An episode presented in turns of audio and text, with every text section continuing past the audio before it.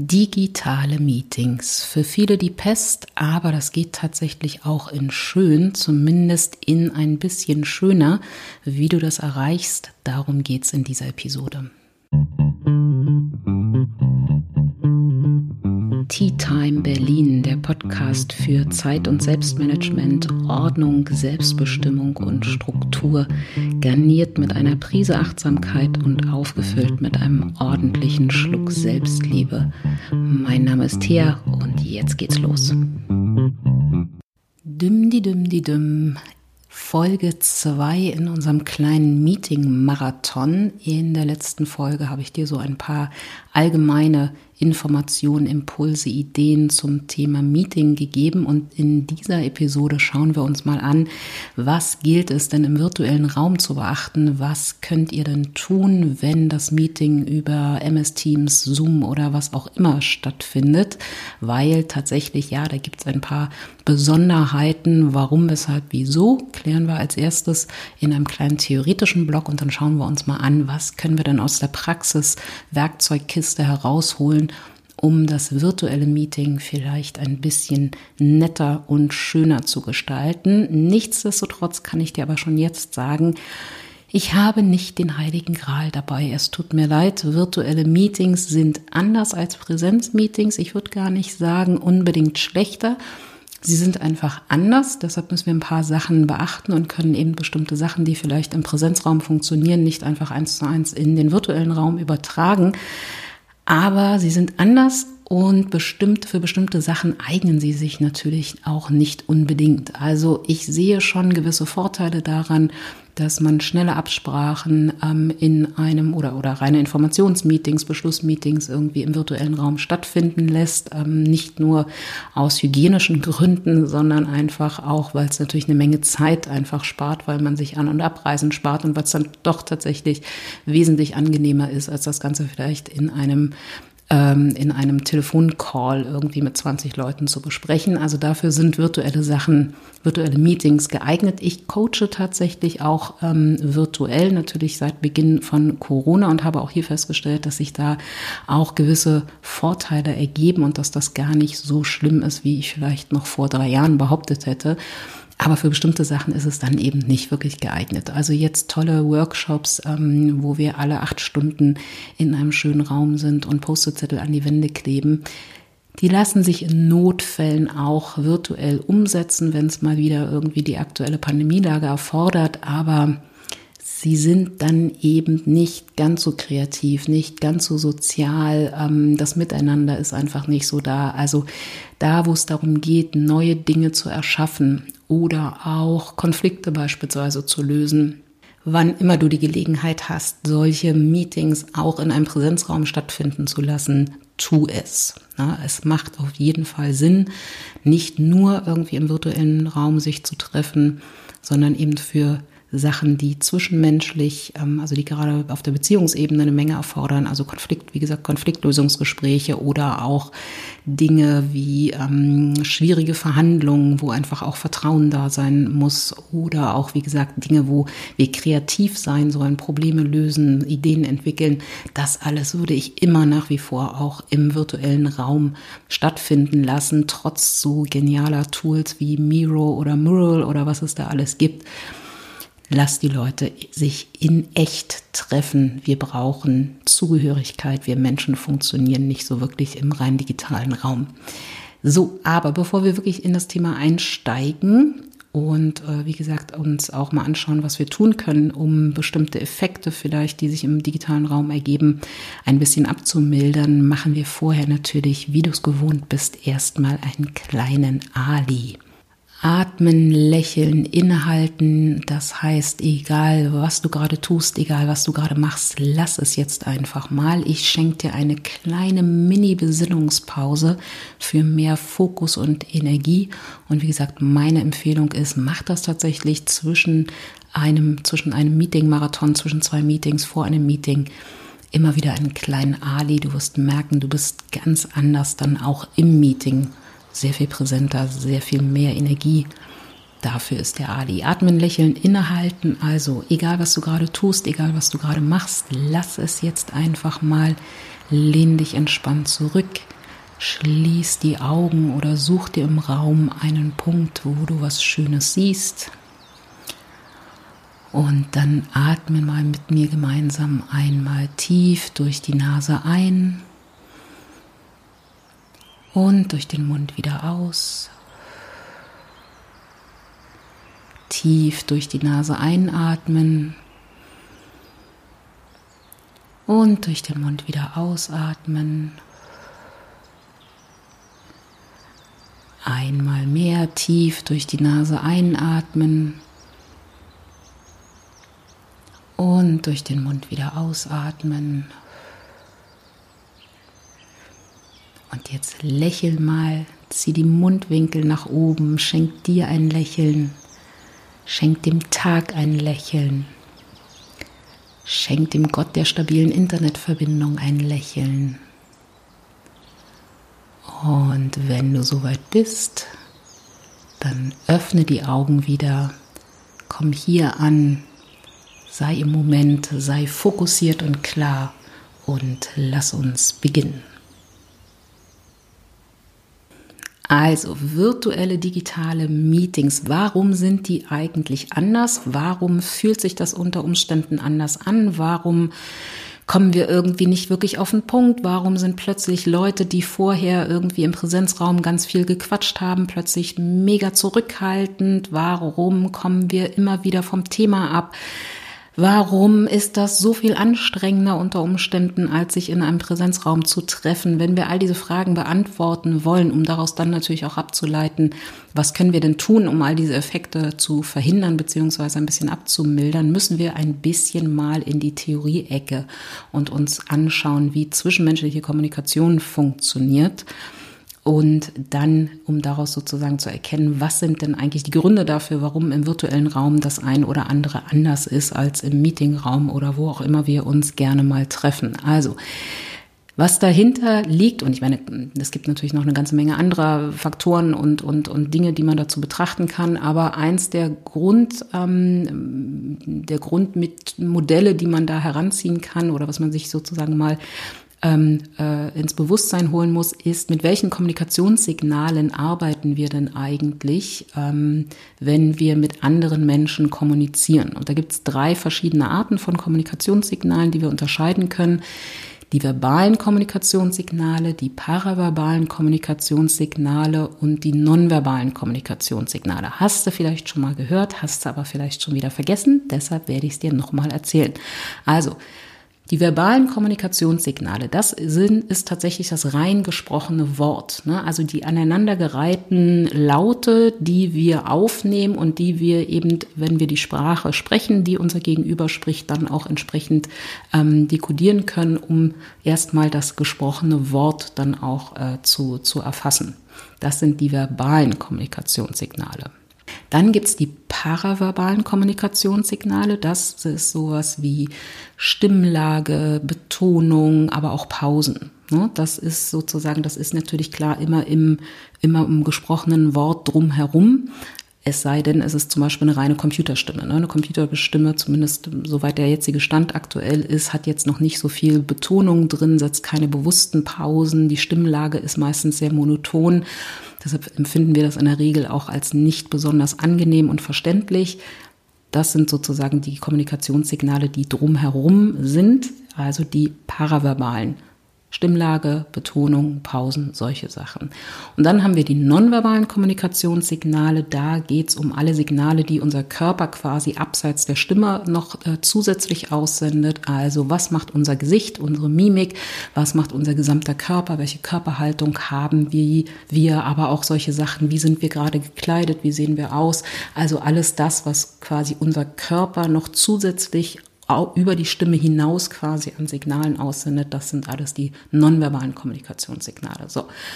Und wenn wir jetzt uns mal anschauen, die Verteilung, welche Kommunikationssignale tatsächlich von uns, alles natürlich komplett unbewusst, genutzt werden, um unser Gegenüber bestmöglich zu verstehen, dann ist die erschreckende Erkenntnis, dass die rein verbalen Kommunikationssignale, also das rein gesprochene Wort, nur einen ganz kleinen Bruchteil dieser insgesamt Signale, die uns zur Verfügung stehen und die wir nutzen, tatsächlich ausmacht. Ne? Das liegt so zwischen sieben bis zehn Prozent. Sieben bis zehn Prozent nutzen wir tatsächlich nur die, das rein gesprochene Wort, um unser Gegenüber zu verstehen. Der nächstgrößere Teil von Kommunikationssignalen, den wir nutzen, sind die paraverbalen Signale. Das sind immer so, weiß ich nicht, 20 bis 30 Prozent, glaube ich. Ich habe jetzt die genauen Zahlen nicht im Kopf, ist auch wurscht, aber es ist sozusagen der zweitgrößere Block. Die paraverbalen Sachen. Also das heißt, Stimmlage, Betonung, Pausen haben einen viel größeren Einfluss darauf, was ich tatsächlich verstehe, als das rein gesprochene Wort. Also wenn ich zum Beispiel sage, wenn du das nochmal machst, dann werde ich dich häuten und danach im Innenhof auspeitschen lassen. Dann wirst du aufgrund der Stimmlage das als weit weniger bedrohlich empfinden, als wenn ich es mit der entsprechenden Stimmlage formuliere. Ne? Und das kann man auch natürlich andersrum machen, dass ich zum Beispiel mit einer sehr bedrohlichen Stimmlage sage, ich liebe dich dann wird das aber wahrscheinlich bei dir nicht als Liebeserklärung ankommen. Ne? Also wie wir etwas betonen, mit welcher Stimmlage wir etwas äh, aussprechen, das hat einen sehr viel größeren Einfluss auf das, was wir verstehen, wie etwas bei uns ankommt, als das tatsächlich gesprochene Wort. Und den größten Teil der Kommunikationssignale, die wir in der zwischenmenschlichen Kommunikation verwenden, sind tatsächlich die nonverbalen Kommunikationssignale. Ne? Also Mimik des Gesichtes, ne? habe ich die Stirn gerunzelt, gucke ich böse oder gucke ich sehr offen, signalisiere ich mein Zuhören durch Nicken beispielsweise, wie ist meine Körperhaltung, all das hat den größten Einfluss darauf, wie wir etwas verstehen, was bei uns ankommt, wie wir uns in der Kommunikation fühlen. So, also das quasi als Grundlage. Und wenn wir das jetzt mal in den virtuellen Raum übertragen, wird sehr schnell klar, warum virtuelle Meetings ganz anders ablaufen und sich auch anders anfühlen als Meetings im Präsenzraum. Weil das gesprochene Wort, also die rein verbalen Kommunikationssignale, wenn alle eine halbwegs stabile Internetverbindung haben, dann geht das noch halbwegs störungsfrei irgendwie über den Ether, äh, beziehungsweise irgendwie drei Millionen Kabelkilometer irgendwie dann auch zu mir an mein Ohr. Bei den paraverbalen und bei den nonverbalen Kommunikationssignalen sieht das schon anders aus. Ne? Also bei den paraverbalen Kommunikationssignalen allein solche Sachen, macht der gerade eine Pause oder hakt die Verbindung mal wieder? Oder wenn beispielsweise Bild und Ton nicht synchron übertragen werden, warum auch immer, dann haben wir auf der Ebene der paraverbalen und der nonverbalen Kommunikationssignale haben wir schon erste Störungen oder Jemand macht beispielsweise die Kamera nicht an, dann fehlen komplett die nonverbalen Signale. Oder es sind 30 äh, Leute im Raum, ne, dann sehe ich jeden nur noch auf Briefmarkengröße und kann die nonverbalen Kommunikationssignale gar nicht so gut wahrnehmen, wie, sie, wie ich sie vielleicht in einem echten Raum wahrnehme. Also eine Menge Signale, die wir normalerweise für die zwischenmenschliche äh, Kommunikation ganz unbewusst nutzen, sind entweder gar nicht da oder sie sind nur in gestörter Form da. Und deshalb sind virtuelle Meetings einfach sehr viel anstrengender und sehr viel schwieriger äh, letztendlich auch zu führen. Das ist im Prinzip sozusagen so der biomedizinisch-psychologische Hintergrund des Ganzen. Und das hat Effekte auf den vier Ebenen, die ich für, zumindest für relevant halte, die wir immer im Auge behalten müssen, wenn wir darüber sprechen oder untersuchen, wann sind oder wie, was können wir dafür tun, damit Meetings tatsächlich effizient und effektiv ablaufen und auch wirklich die Ergebnisse bringen, die wir uns eigentlich erhofft haben. Ne, da sind vier Bereiche oder vier Ebenen, die wir immer im Blick haben müssen. Die sind nicht komplett trennscharf. Ne? Also das ist jetzt kein irgendwie wissenschaftliches Modell aus der Physik oder so. Ähm, wir sind im Bereich der Kommunikation beziehungsweise der Psychologie und da ist alles immer ein bisschen weniger trennscharf. Deshalb also, das gilt nur so ein bisschen zur Orientierung. Vier Ebenen, die wir im Blick behalten müssen. Und zwar die Beziehungsebene, ne, also wie viel, wie gut kennen wir uns, wie gut können wir uns äh, gegenseitig äh, vertrauen der Bereich Orientierung und Struktur. Also weiß ich, wo wir gerade im Thema sind, habe ich eine Orientierung darüber, in welche Richtung es gehen soll, haben wir eine Struktur, der wir folgen können. Das ist die zweite Ebene. Der dritte Bereich, um den wir uns kümmern müssen, den wir nicht aus dem Auge verlieren dürfen, ist äh, Offenheit und Interaktion, weil wenn Menschen nicht an dem Meeting teilhaben, wenn ich die Einzige bin, die spricht, ne, selbst bei einem bei so einem Spezialfall von Meeting wie beispielsweise einem Seminar, wenn ich die ganze Zeit nur spreche und meine Teilnehmenden nicht mitmachen, keine Fragen stellen, keine eigenen Fälle mit reinbringen, dann ist es in der Regel kein gutes Seminar. Und bei einem Meeting ist der Effekt natürlich umso größer. Wenn nur der Chef die ganze Zeit quakt, ne, dann kann man auch letztendlich das Ganze vielleicht als Memo rausschicken. Dann muss man nicht ein Meeting machen und dann wird es wahrscheinlich auch nicht zu einer gemeinsamen Problemlösung, tollen neuen Ideen oder sonst wie kommen. Also das ganze Thema Offenheit, also wirklich offen alle Aspekte alle Interessen, Ideen und so weiter, die wirklich offen zu teilen und das Ganze eben auch sich wirklich aktiv daran zu beteiligen. Das ist der dritte große Bereich. Und der vierte Bereich ist das ganze Thema Energie. Wenn ich diese vier Bereiche gut im Blick habe, dann ist es in der Regel auch ein gutes Meeting. Und in diesen vier Bereichen, wenn wir uns um diese vier Bereiche kümmern, da finden wir auch sozusagen die Werkzeuge, um auch virtuelle Meetings vielleicht ein bisschen schöner zu machen. Und wie gesagt, dieser Effekt, den wir haben, dass uns sehr wichtige Kommunikationssignale fehlen, ne, die paraverbalen und die nonverbalen, beziehungsweise dass die sehr störungsanfällig im virtuellen Raum sind, der führt dazu, dass alle vier Bereiche letztendlich quasi geschwächt werden. Ne? Also wir, wir sehen irgendwie, es gibt eine gewisse Schwächung auf der Beziehungsebene. Wenn ich jemanden nur virtuell erstmal erlebe, dann dauert es sehr viel länger, bis ich das Gefühl habe, ich lerne den tatsächlich kennen, ähm, bis ich mich davon dazu entscheide, dem vielleicht auch zu vertrauen. Ne? Also die Beziehungsebene wird erstmal geschwächt. Auch im Bereich Orientierung und, und Struktur sehen wir eine Schwächung. Ne? Wir verlieren im virtuellen Raum viel, viel leichter die Orientierung. Wir wissen plötzlich nicht mehr, worum ging es eigentlich, was ist alles schon besprochen worden und so weiter. Ich erlebe das gerade auch in virtuellen Seminaren beispielsweise auch immer wieder, dass ich zum Beispiel fünf, sechs Mal sagen muss, wie viel Zeit ist jetzt für diese Übung, wann ist die Pause zu Ende. Das sind alles Informationen, die wahnsinnig schnell einfach wirklich verpuffen und gar nicht wahrgenommen wird, äh, gar nicht wahrgenommen werden, anders als im Präsenzraum. Also wir verlieren hier sehr viel schneller die Orientierung und müssen deshalb um umso mehr Struktur geben, um tatsächlich auch wirklich alle äh, mitzunehmen über das gesamte Meeting. Offenheit und Interaktion. Den Effekt hast du vielleicht gerade zu Beginn von Corona vielleicht mit, mitbekommen, dass plötzlich wirklich Leute die vorher sehr, sehr aktiv sich in Meetings gezeigt haben, dass sie plötzlich wahnsinnig zurückhaltend waren, ne? weil eben Spielregeln nicht so wirklich klar waren, weil sie vielleicht auch eine technische Hürde noch zu überwinden hatten und so weiter. Also im virtuellen Raum, aber nicht nur wegen technischer Sachen, sondern wie gesagt auch wegen fehlender Kommunikationssignale sind wir häufig nicht ganz so interaktiv, eher zurückhaltender. Die Offenheit ist auch nicht so sehr gegeben. Also auch da sehen wir durchaus Schwächung, an Schwächung dieses Bereichs beziehungsweise negative Effekte auf diesen Bereich. Und letzter Bereich Energie. Das, glaube ich, den Effekt können alle nach, äh, nachempfinden. Ein Zwei-Stunden-Meeting im echten Raum ist lange nicht so anstrengend wie ein Zwei-Stunden-Meeting im virtuellen Raum. Und gerade auch so bei Ganztagesveranstaltungen, also ich gebe beispielsweise Meetings sowohl im virtuellen als auch im, im, echten Raum, die virtuellen Meetings sowohl für mich als Trainerin als auch für die Teilnehmenden, holla die Waldfee, da kraucht man wirklich auf allen Vieren dann nach Hause, beziehungsweise man ist ja Gott sei Dank dann schon zu Hause, das ist der große Vorteil. Aber das ist einfach wahnsinnig viel anstrengender, als tatsächlich wirklich in einem echten Seminarraum zu sein.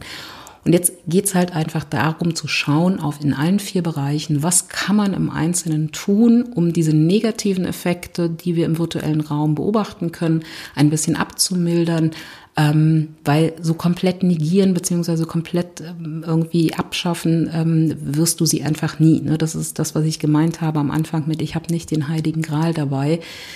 Es lässt sich ein bisschen was an Stellschrauben drehen, um bestimmte Effekte ein bisschen abzumildern, ähm, aber die Effekte, die wir grundsätzlich haben, werden trotzdem weiterhin da sein. Ne? Also ein virtuelles Meeting wird weiterhin auch einfach anstrengender sein als beispielsweise ein Präsenzmeeting oder so.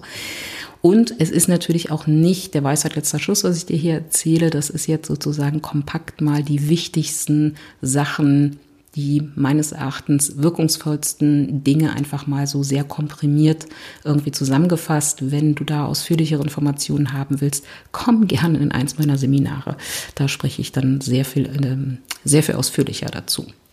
So, schauen wir uns die erste Ebene an, die Beziehungsebene.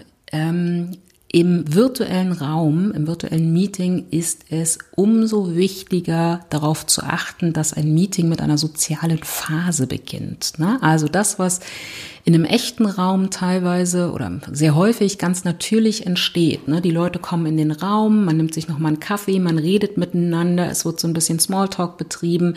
Das findet natürlich im virtuellen Raum nicht so häufig statt. Gerade wenn sich die Teilnehmenden auch nicht, äh, nicht gut kennen, dann ist das sehr viel schwieriger. Dann findet das natürlich nicht, also nicht, also dann findet das sozusagen nicht natürlich initiiert statt, sondern ich muss es als Meetingleitung initiieren. Virtuelle Meetings brauchen echte Meetings auch, aber in virtuellen Meetings muss ich es einfach sehr viel mehr ähm, irgendwie auf dem Schirm haben, brauchen Raum für sozialen Austausch. Das heißt, meine dringende Empfehlung ist tatsächlich wirklich virtuelle Meetings gerade für, für Gruppen immer mit einem Check-in anzufangen. Das heißt, ein Check-in heißt einfach nichts anderes, dass ähm, eine für alle gültige Frage abseits des eigentlichen Themas gestellt wird. Also sowas wie, wie geht's dir heute? Oder was waren die drei schönsten Dinge, die du letzte Woche erlebt hast? Ähm, bis hin zu solchen, wenn es zum Beispiel so, so Runden sind, wo man sich vielleicht noch nicht kennt. Was war das erste Musikalbum, das du gekauft hast und auf welchem Medium war das? Kassette, Schallplatte, CD, was auch immer. Ne? Also eine Check-in-Frage ist in der Regel oder ist auf jeden Fall eine Frage abseits des eigentlichen Themas. Und je nachdem, wie gut man sich schon kennt, wie persönlich, wie vertrauensvoll das, äh, die, die, ähm, das Verhältnis untereinander ist, desto persönlicher und vertraulicher kann quasi auch die Frage sein. Ne? Also es gibt zum Beispiel auch Teams, wo dann so die Check-in-Frage ähm, ne, nicht jede Woche, aber zum Beispiel eben innerhalb einer Woche mal sein kann, ähm, welchen Fehler habe ich letzte Woche gemacht und was habe ich daraus gelernt. Ne? Da braucht es natürlich eine gewisse Grund, ein gewisses Grundvertrauen in, in einem Team. Da sollten sich die Leute natürlich auch schon ähm, über, über eine geraume Zeit einfach kennen. Aber das sind Check-in-Fragen. Und dann geht's im Meeting einfach die Reihe rum und jeder äußert sich dazu. Und damit schaffe ich sozialen Raum einfach. Ne? Das, man kann auch natürlich ein Meeting anfangen mit einem kleinen Spiel. Ne? Das ganze Internet ist voll mit netten, kleinen, lustigen Spielen, die man virtuell spielen kann. Wichtig ist, dass es immer so angelegt ist, dass es einen gewissen Austausch gibt und dass tatsächlich auch alle dran beteiligt werden. Das ist auch ganz wichtig, weil dann haben wir auch einen guten Effekt auf die Ebene Interaktion und Offenheit. Weil wenn ich ein Meeting anfange mit einer großen, langen Ansprache, gerade im virtuellen Raum, dann lehnen sich Leute sehr schnell zurück. Ne? Sie werden zu reinen Zuhörern, sie gehen in die sogenannte Lean-Back-Haltung, ne? sie gehen in eine, eine, reine konsumierende Haltung und sie dort wieder rauszuholen, ne? nach meiner halbstündigen Ansprache und dann zu sagen, so und jetzt mal bitte von euch allen die Ideen und Aspekte oder was auch immer dazu.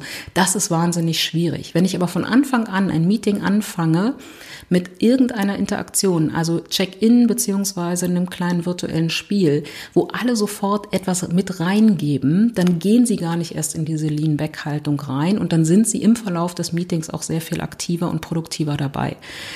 Aber hier jetzt an der Stelle vor allem ist mir wichtig, dass klar ist, ne, es braucht den sozialen Austausch, gerade auch wenn es Meetings beispielsweise sind, wo es um, um kontroverse Themen geht, geht ne, geb sozialen Raum. Und das muss gar nicht so lange sein. Ne? Das kann, das sind manchmal fünf Minuten, wenn man das gut gestaltet und sehr kompakt gestaltet, sind das fünf Minuten, aber es ändert den gesamten Rest einfach des Meetings. Und wie ich ja beim letzten Mal schon gesagt habe, man kann die Verantwortlichkeiten in einzelnen Meetings ja auch gerne auf mehrere Schultern verteilen. Dann gibt es eben zum Beispiel im Meeting, in Meeting-Routinen einfach einen Check-in-Beauftragten. Jede Woche jemand Neues, der sich einfach überlegt, was machen wir heute, was oder was machen wir quasi diese Woche zum Check-in? Was ist die Frage oder was ist das Spiel? Und wie gesagt, das Internet ist voll davon. Du musst einfach nur das Wort Check-in-Generator eingeben. Da kommst du schon auf mehrere Seiten, die dir immer wieder neue Check-in-Fragen anbieten bieten, auch so nette Fragen, auf die man irgendwie nie gekommen ist. Das stärkt natürlich gerade auch in Teams nochmal das Zusammengehörigkeitsgefühl, das gegenseitige Kennenlernen, weil man dann eben auch so Fragen stellt, wie, weiß ich nicht, was war dein erstes Haustier oder was auch immer. Ne, das, das nochmal wie eine Art Klebstoff dann auch nochmal fürs Team. Also unterschätzt das nicht, unterschätzt nicht die positiven Effekte, die so ein Check-in haben kann und sowohl eben aufs Gesamtgefüge des Teams, aber eben auch auf das gesamte Meetinggefühl das für die soziale, Fra äh, für die soziale Phase in Zweiergesprächen, in Dreiergesprächen ist natürlich ein Check-in vielleicht ein bisschen, ähm, wirkt vielleicht ein bisschen übertrieben, aber da ganz wichtig, vergiss nicht den Smalltalk. Und wahrscheinlich musst du ihn initiieren. Er ergibt sich, wie gesagt, nicht so natürlich, wie das in einem Präsenzraum der Fall ist. Mach Smalltalk, plan wirklich auch bei deinen Meetings die fünf bis sechs Minuten dafür ein, erstmal diese Smalltalk-Phase zu machen, hat den gleichen Effekt wie, wie eine Check-in-Phase. Und dann wirst du merken, verläuft das Meeting ähm, und die Zusammenarbeit einfach in einem Meeting sehr viel, sehr viel besser. Ein zweiter wichtiger Aspekt, den viele unterschätzen ähm, im Bereich der, der Beziehungsebene, ist der Blick in die Kamera. Ich sehe ganz oft, dass mittlerweile sehr viele Menschen im Büro oder im Homeoffice mit zwei Monitoren arbeiten. Das hat natürlich den großen Vorteil, dass sie dann einfach in einem virtuellen Meeting sowohl die, äh, die Teilnehmenden als auch das, was sie gerade teilen, dann auch sehen. Meistens ist es aber so eingestellt, dass der Monitor, auf dem Sie die Teilnehmenden sehen, nicht der gleiche Monitor ist, auf dem auch die Kamera installiert ist, die äh, sozusagen denjenigen selber einfängt. Da ist ganz, ganz wichtig, richtet euch, wenn ihr gerade mit mehreren Monitoren arbeitet, richtet es euch so ein, dass ihr in die Kamera gucken könnt während des Meetings. Also dass sozusagen auf dem Monitor, wo das Hauptinteraktionsfeld ähm, des Meetings ist, da auch die Kamera dran ist, weil es stört nichts mehr die Beziehungsebene, als dass ich sozusagen quer am Monitor vorbeispreche und quasi den anderen mein Ohr präsentiere, aber nicht meine Augen und nicht mein Mund und also an der Kamera vorbeispreche. Das sieht komisch, nicht nur komisch aus, das hat auch tatsächlich wirklich ähm, Effekte einfach auf die Zuhörenden und das würden wir im im echten Raum nie tun, ne? dass wir anfangen plötzlich aus dem Fenster zu gucken und äh, aber jemand mit jemandem im Raum irgendwie ab, äh, ansprechen, das würde von jedem sofort als störend äh, identifiziert werden im virtuellen Raum scheint es mittlerweile irgendwie so akzeptierte Praxis zu sein, macht es nicht. Und Trick 17, wenn ihr merkt, dass ihr immer wieder mit dem Blick woanders seid als in der Kamera, dann hängt euch ein Lego-Männchen oder weiß ich nicht, eine Barbie-Puppe ist wahrscheinlich zu groß, aber irgendeine kleine, ein kleines Figürchen an eure Kamera, um immer wieder daran erinnert zu werden, ich muss dorthin gucken. Gerade in Zweiergesprächen ist dieser direkte Blick in die Kamera, was beim anderen einfach zu dem optischen Effekt führt, ich werde direkt auch angeguckt, ist einfach umso wichtiger, um hier wirklich die Beziehungsebene zu stärken. Vertrauenheit, äh, Vertra Vertrauenheit, Vertrauen und so weiter. Das ist hier wirklich ganz, ganz wichtig. Direkter Blick in die Kamera. Trick 17, kleiner, kleiner Schritt, große Wirkung. Der zweite Bereich, Orientierung und Struktur. Ich sagte es schon, vielleicht hast du das auch schon an dir selber beobachten können. Wir verlieren viel, viel leichter die Orientierung in einem virtuellen Meeting. Ne? Und je länger das Meeting dauert und je schlechter es moderiert ist, natürlich auch, desto schneller können wir auch die Orientierung im virtuellen Raum verlieren. Und wenn wir das erstmal gemacht haben, dann haben wir zwei Möglichkeiten. Entweder wir schalten ab und steigen quasi innerlich aus dem Meeting aus oder wir stellen halt immer und immer wieder die gleichen Fragen. Ne? Und beides führt natürlich nicht dazu, dass das Meeting jetzt umso produktiver wird. Also Sorg dafür, dass Meetings, dass deine Meetings eine gute Struktur haben und gib den Leuten Orientierung und zwar mehr, als du es vielleicht intuitiv im Präsenzraum tun würdest.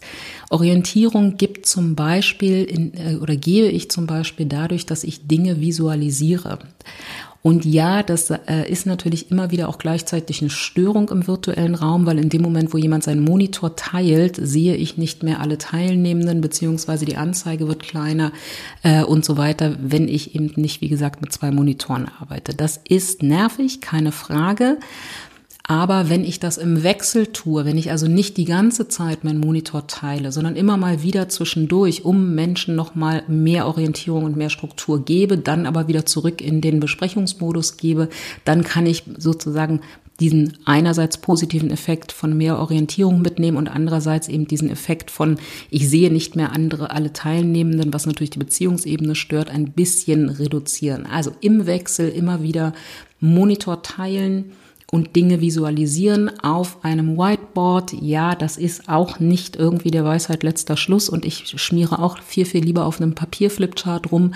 Aber es hilft einfach, dass Teilnehmende meinen Äußerungen oder den Äußerungen von anderen in einer Runde einfach besser folgen können. Ne? Das heißt auch zum Beispiel immer wieder zwischendurch die Agenda beispielsweise einzublenden oder ein Werkzeug wie, äh, also ein, ein Tool wie Miro oder Mural oder ähm, auch Onco beispielsweise zu nutzen, wo alle dann nochmal die Möglichkeit haben, selber schriftlich auch ihre einzelnen Ideen, Aspekte, äh, Themen irgendwie an eine gemeinsame virtuelle Wand äh, äh, zu werfen. Ne? Auch das hilft einfach für mehr Orientierung und Struktur äh, dafür zu sorgen, wenn ich das Ganze visuell einfach auch nochmal äh, sehe.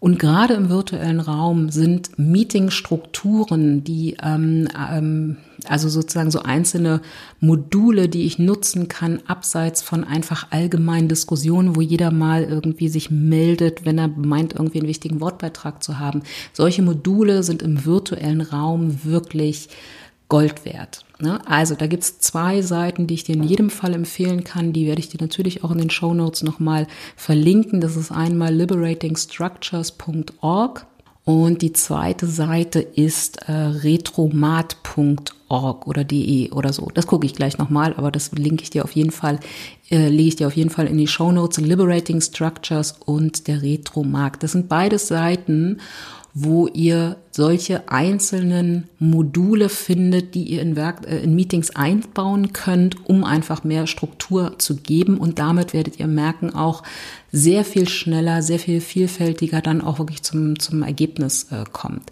Und die müssen auch nicht nur im virtuellen Raum angewendet werden. Die kann man sehr, sehr gut auch im Präsenzraum äh, anwenden. Auch da haben die wahnsinnig viel positive Effekte, nicht zuletzt Spaß. Es macht einfach sehr viel mehr Spaß, wenn ich mal abseits von bla bla bla und wer ist der Nächste und möchte jemand noch was dazu sagen, wenn ich da sozusagen abseits dieser Methodik einfach ähm, Probleme bespreche, diskutiere ähm, und so weiter. Ne? Eine, eine Methode einfach nur, damit du mal so eine Vorstellung hast, wovon ich hier eigentlich spreche.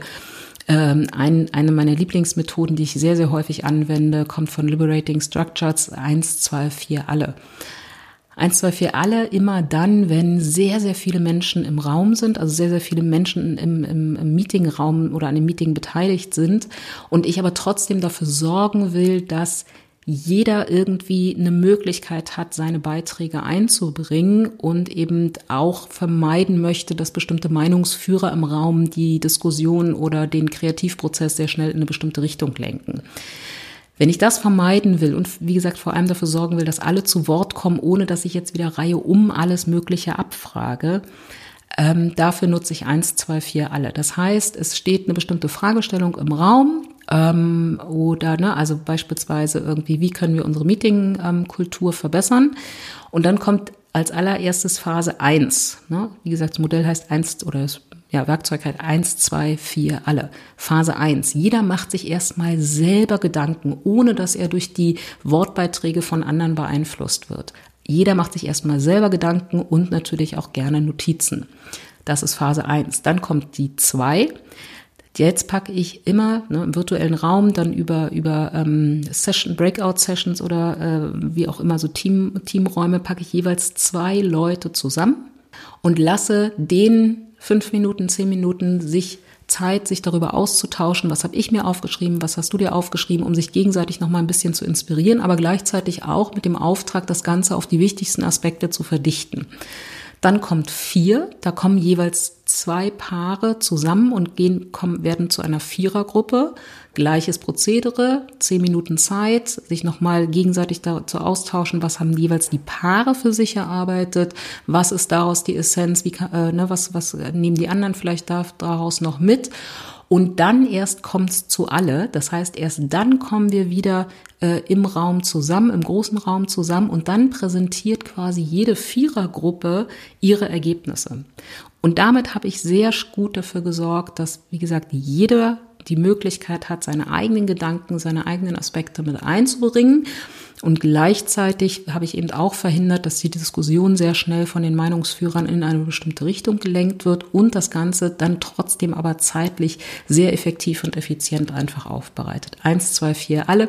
Wie gesagt, schaut, schau dir die Webseiten an, Retromat und Liberating Structures. Wenn du mehr Struktur brauchst, das sind die Quellen, die dir auf jeden Fall sehr viel Struktur auch bringen. So, die dritte Ebene, die wir uns anschauen müssen und die wir auf jeden Fall nicht aus den Augen verlieren sollten, ist das ganze Thema Offenheit und Interaktion.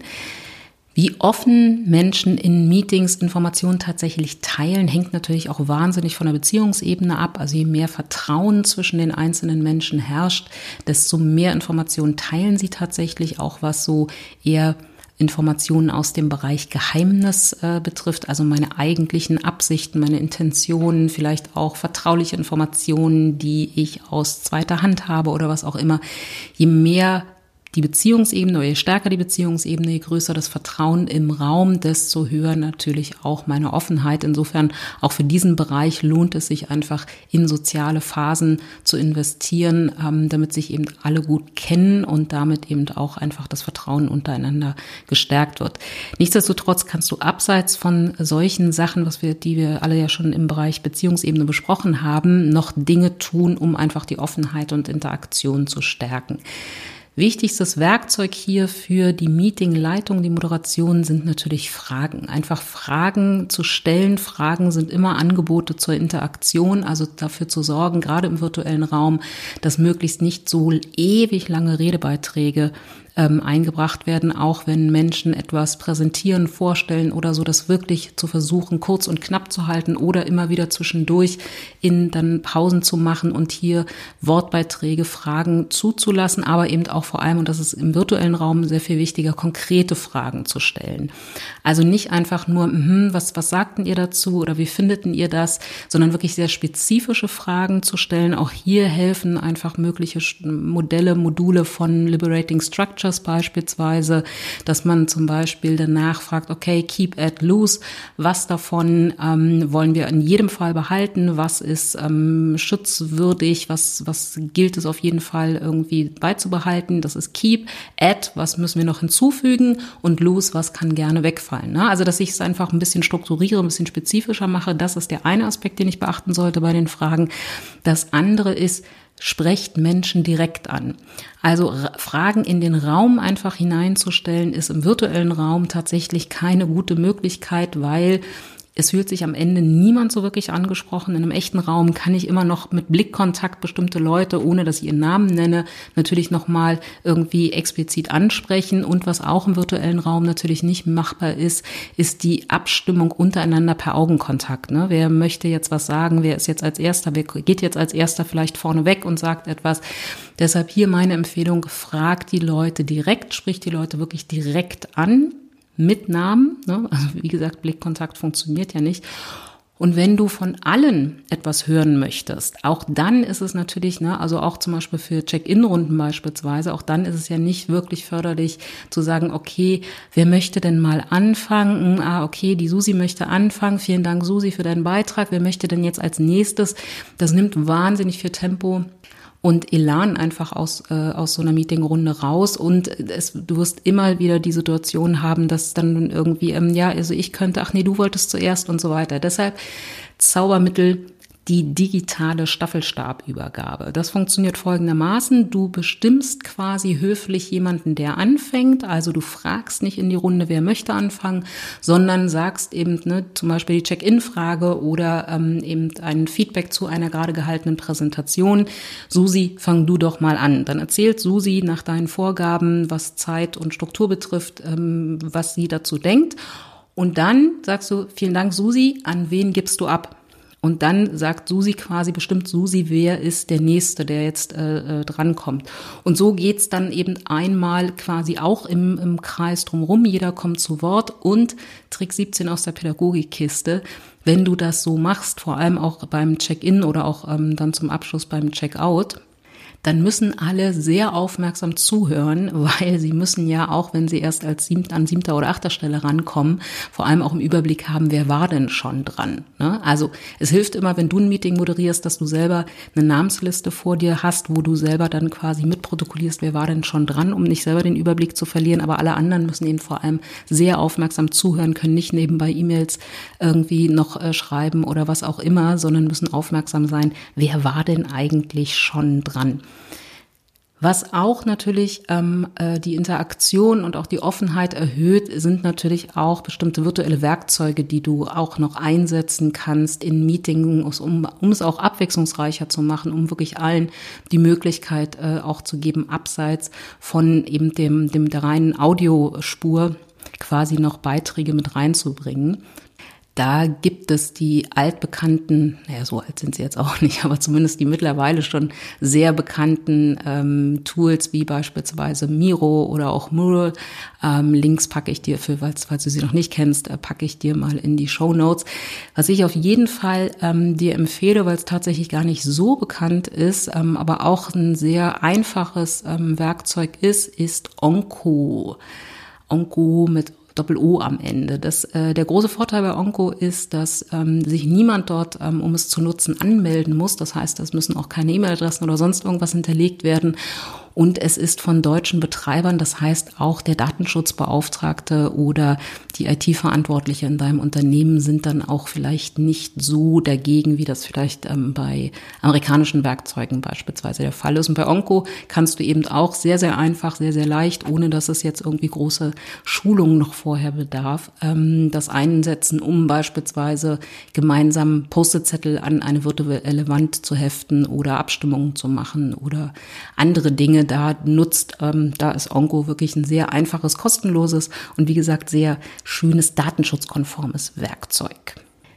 Ganz, ganz wichtig, nicht vergessen, ist immer gerade für das Thema Interaktion Spielregeln auch klar zu machen. Ne? Also weil viele Sachen, die wir im Präsenzraum tun, die tun wir ganz unbewusst beziehungsweise automatisch aufgrund von erlernten Spielregeln. Ne? Also dass man zum Beispiel nicht einfach dazwischen quatscht oder dass wir uns mit Augenkontakt irgendwie ganz schnell abstimmen, wer jetzt als nächstes irgendwie zu Wort kommt und solche Sachen. Das sind alles erlernte Spielregeln, die es so im virtuellen Raum noch gar nicht gibt, weil dafür ist tatsächlich dieses Medium, auch wenn es jetzt mittlerweile irgendwie seit zwei Jahren gängige Praxis ist, tatsächlich noch relativ neu.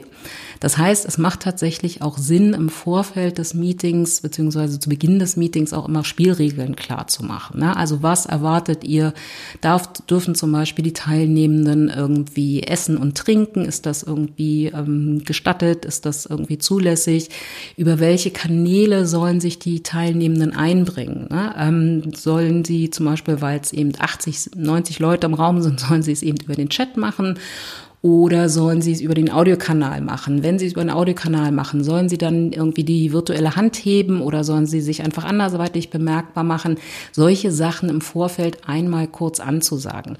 Meine Empfehlung ist tatsächlich, je weniger Leute im Raum sind, desto kleiner sollte die Hürde sein, um sich tatsächlich bemerkbar zu machen beziehungsweise einen Beitrag einzuschalten. Also wenn ich Workshops habe oder Seminare habe, wo dann vielleicht nur sechs, sieben Leute im Raum sind, dann sage ich auch, ne, bitte nicht irgendwie jetzt hier Handmeldung oder sonst irgendwas. Macht einfach das Mikro an und quatscht rein. Das ist völlig in Ordnung. Je mehr Leute es sind, desto mehr muss man es natürlich unter Umständen organisieren. Dann macht es tatsächlich vielleicht auch Sinn, eben die Regel zu vereinbaren, okay, jeder, der etwas sagen möchte, klickt auf Handheben oder macht sich über den Chat kurz bemerkbar. Chat, der hängt immer an virtuellen Räumen eher automatisch mit dran. Meine Empfehlung ist tatsächlich, es sei denn, wie gesagt, du hast eben eine große, große Runde mit irgendwie, weiß ich nicht, weitaus mehr als 40 Leuten, dann versuch den Chat nicht zu benutzen. Und auch das muss als Spielregel natürlich klar gemacht werden, dass wir zum Beispiel sagen, okay, wir kommunizieren nicht untereinander über den Chat, weil sonst heißt das eben, ich muss als Zuhörer oder als Teilnehmer in einem Meeting, muss ich dann einfach sowohl dem Bild folgen, ne, also jemand hat seinen Monitor geteilt, ich muss zuhören und dann muss ich auch noch nebenbei den Chat lesen. Das ist wahnsinnig anstrengend. Ne? Also das solltet ihr den Teilnehmenden im Meeting nicht zumuten, dann bitte eher den Chat ausschalten, beziehungsweise einfach als schwierige vereinbaren, nee, nutzen wir nicht.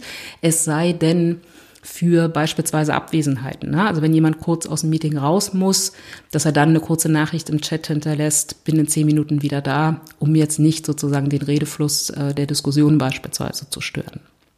Und ein letzter Punkt zum Thema Interaktion. Je kreativer ich auch bin in den Methoden, die ich in einem Meeting an, anbiete, desto höher ist natürlich auch die Interaktion. Also hier einfach auch nochmal gerne das Internet durchforsten nach solchen schönen Sachen wie Blue Ocean Methode, Kopfstand-Methode, 365-Methode, was auch immer.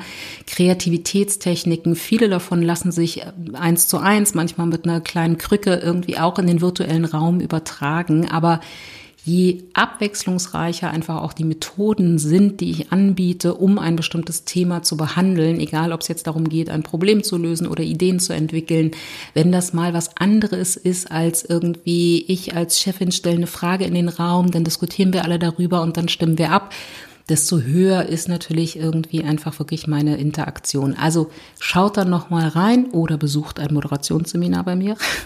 Aber schaut dann noch mal in die großen Weiten des Internets. Da ist ganz, ganz viel, was man sich ähm, einfach auch kostenlos irgendwie äh, anlesen oder anhören kann. Kreativitätstechniken für Meetings. Ähm, da gibt's eine ganze Menge und ihr werdet merken, dann machen einfach auch eine ganze Menge mehr Menschen mit und beteiligen sich und nicht immer nur so die sowieso schon Bekannten, die sich dazu äußern. So, letzter Punkt, letzte, letzte Ebene, letzte, ja, letzter Bereich, um den wir uns in Meetings kümmern müssen, ist natürlich der Bereich Energie, weil werden die Leute einfach irgendwann müde werden, dann habe ich natürlich auch nichts davon, wenn ich mir eine super geile Agenda überlegt habe und ganz, ganz viele Methoden anwende und so. Wenn die Leute irgendwann müde sind, dann geht natürlich auch alles runter ähm, und die Leute machen nicht mehr mit, ähm, hören nicht mehr aufmerksam zu oder können gar nicht mehr aufmerksam zuhören. Also insofern auch hier Energie immer im Blick behalten. Erstes wichtiges Thema, und das weißt du von mir von anderen Podcast-Folgen auch schon beim Thema Energie, ist, das ist natürlich das Thema Pausen. Ne? Sei nicht sparsam mit Pausen, biete den Leuten ähm, viele Pausen an. Im Präsenzraum wäre meine Empfehlung tatsächlich alle 120 Minuten eine kleine Biopause ähm, äh, zu, zu anzusagen einfach, ne? Und wie gesagt auch ansagen, weil ähm, ganz oft irgendwie ist ja so ein bisschen die Mentalität, nur die Harten kommen Garten und nee, nee, nee, wir brauchen keine Pause. Also plane wirklich die Pausen äh, ein, ordne sie tatsächlich an, alle 120 Minuten im Präsenzraum, im virtuellen Raum tatsächlich alle 60 bis 90 Minuten, weil, wie gesagt, der Energieverbrauch im virtuellen Raum, dadurch, dass hier unser Gehirn einfach aufgrund von fehlenden Kommunikationssignalen sehr krass gefordert ist, ist einfach auch der Energie Bedarf weitaus größer und das heißt, wir werden im virtuellen Raum sehr viel schneller, müder, unaufmerksam. Gib den Leuten eine Pause und sag den Leuten auch, Pause heißt dann auch wirkliche Pause, also nicht einfach, ne, wir stellen mal kurz Kamera und Mikro aus, damit wir noch äh, schnell E-Mails lesen können. Also weg vom Rechner, eine Runde um Schreibtisch laufen, eine Runde durch ein, durchs Treppenhaus oder was auch immer, einen neuen Kaffee besorgen, auf Toilette gehen, in Bewegung kommen und etwas anderes tun, als vor dem Rechner sitzen. sitzen. Das ist ganz, ganz wichtig. Wenn ihr euch im Präsenzraum trefft, dann sorgt dafür, dass keine Kekse auf dem Konferenztisch stehen. Wie gesagt, einerseits, damit es nicht zu gemütlich wird und die Leute anfangen ins Quatschen zu kommen. Und Süßigkeiten oder auch Kekse haben einfach das große Problem, dass da der Blutzuckerspiegel zwar sehr schnell, sehr schnell ansteigt und äh, einige Menschen ihren Nachmittags äh, damit gut befriedigen können, aber der Blutzuckerspiegel steigt an und rauscht dann auch gleich gleichermaßen schnell wieder in den Keller und dann wird's äh, wird's äh, für die Teilnehmer echt unangenehm. Also versucht die Kekse wegzulassen. Nüsse ist immer so eine schwierige Sache mit der Portionierung und so, aber ein kleiner Obstteller vielleicht. Ne? Wenn es also länger dauert, dann eben von mir aus ein kleiner Obstteller, aber versuch auf Zucker und dergleichen zu, zu verzichten regelmäßig lüften und diese ganzen Geschichten, das ist ähm, alles aus der Kiste. Selbstverständlichkeiten werden trotzdem gerne mal vergessen, aber auch sowas äh, spielt natürlich oder hat natürlich einen großen Einfluss auch auf unser Energielevel. Was einen ganz großen Einfluss auf unser Energielevel hat und oft unterschätzt wird, ist das Thema Abwechslung. Abwechslung einerseits in der Methodik, ähm, die wir im, im, Meeting anwenden, dass wir also eben mehrere Werkzeuge benutzen, unterschiedliche Methoden benutzen. Das allein sorgt für ein gutes Energielevel, weil hier einfach Abwechslung entsteht und Platzwechsel.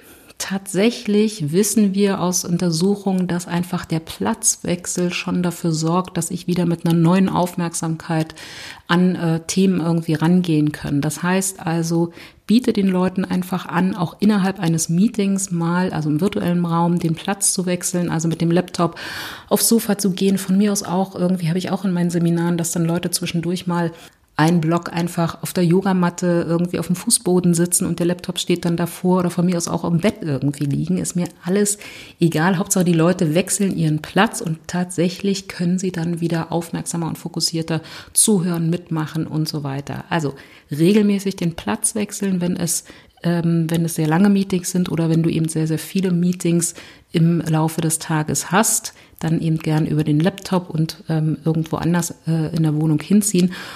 Und in Präsenzmeetings tatsächlich, wenn die länger dauern, nach jeder Pause, ne, das wäre jetzt zum Beispiel auch eine Frage der Spielregeln, die man am Anfang vereinbart. In meinen Seminaren ist meistens die Spielregel, nach jeder Pause sucht sich jeder im Raum einen anderen Platz, um einfach wirklich hier mit einer neuen Perspektive auch nochmal den Raum zu betrachten. Und tatsächlich, das hat einen großen Einfluss dann auch auf das Thema Energie. So, jetzt haben wir ganz schön viel Jetzt habe ich ganz schön viel gequatscht. Du hast aber ganz brav zugehört. Und ich würde sagen, wir machen jetzt hier an der Stelle erstmal einen Haken hinter und hören uns ganz bald wieder zur dritten Folge zum Thema Meetings. Dann geht es, wie gesagt, darum, wie kann ich denn ein Team so fix, ein Teammeeting so strukturieren, gestalten, dass es wirklich möglichst produktiv ist und vielleicht sogar auch darf ja vielleicht auch sein, vielleicht sogar auch Spaß macht. Bis dahin genießt die Sonne, hab's schön, deine Thea.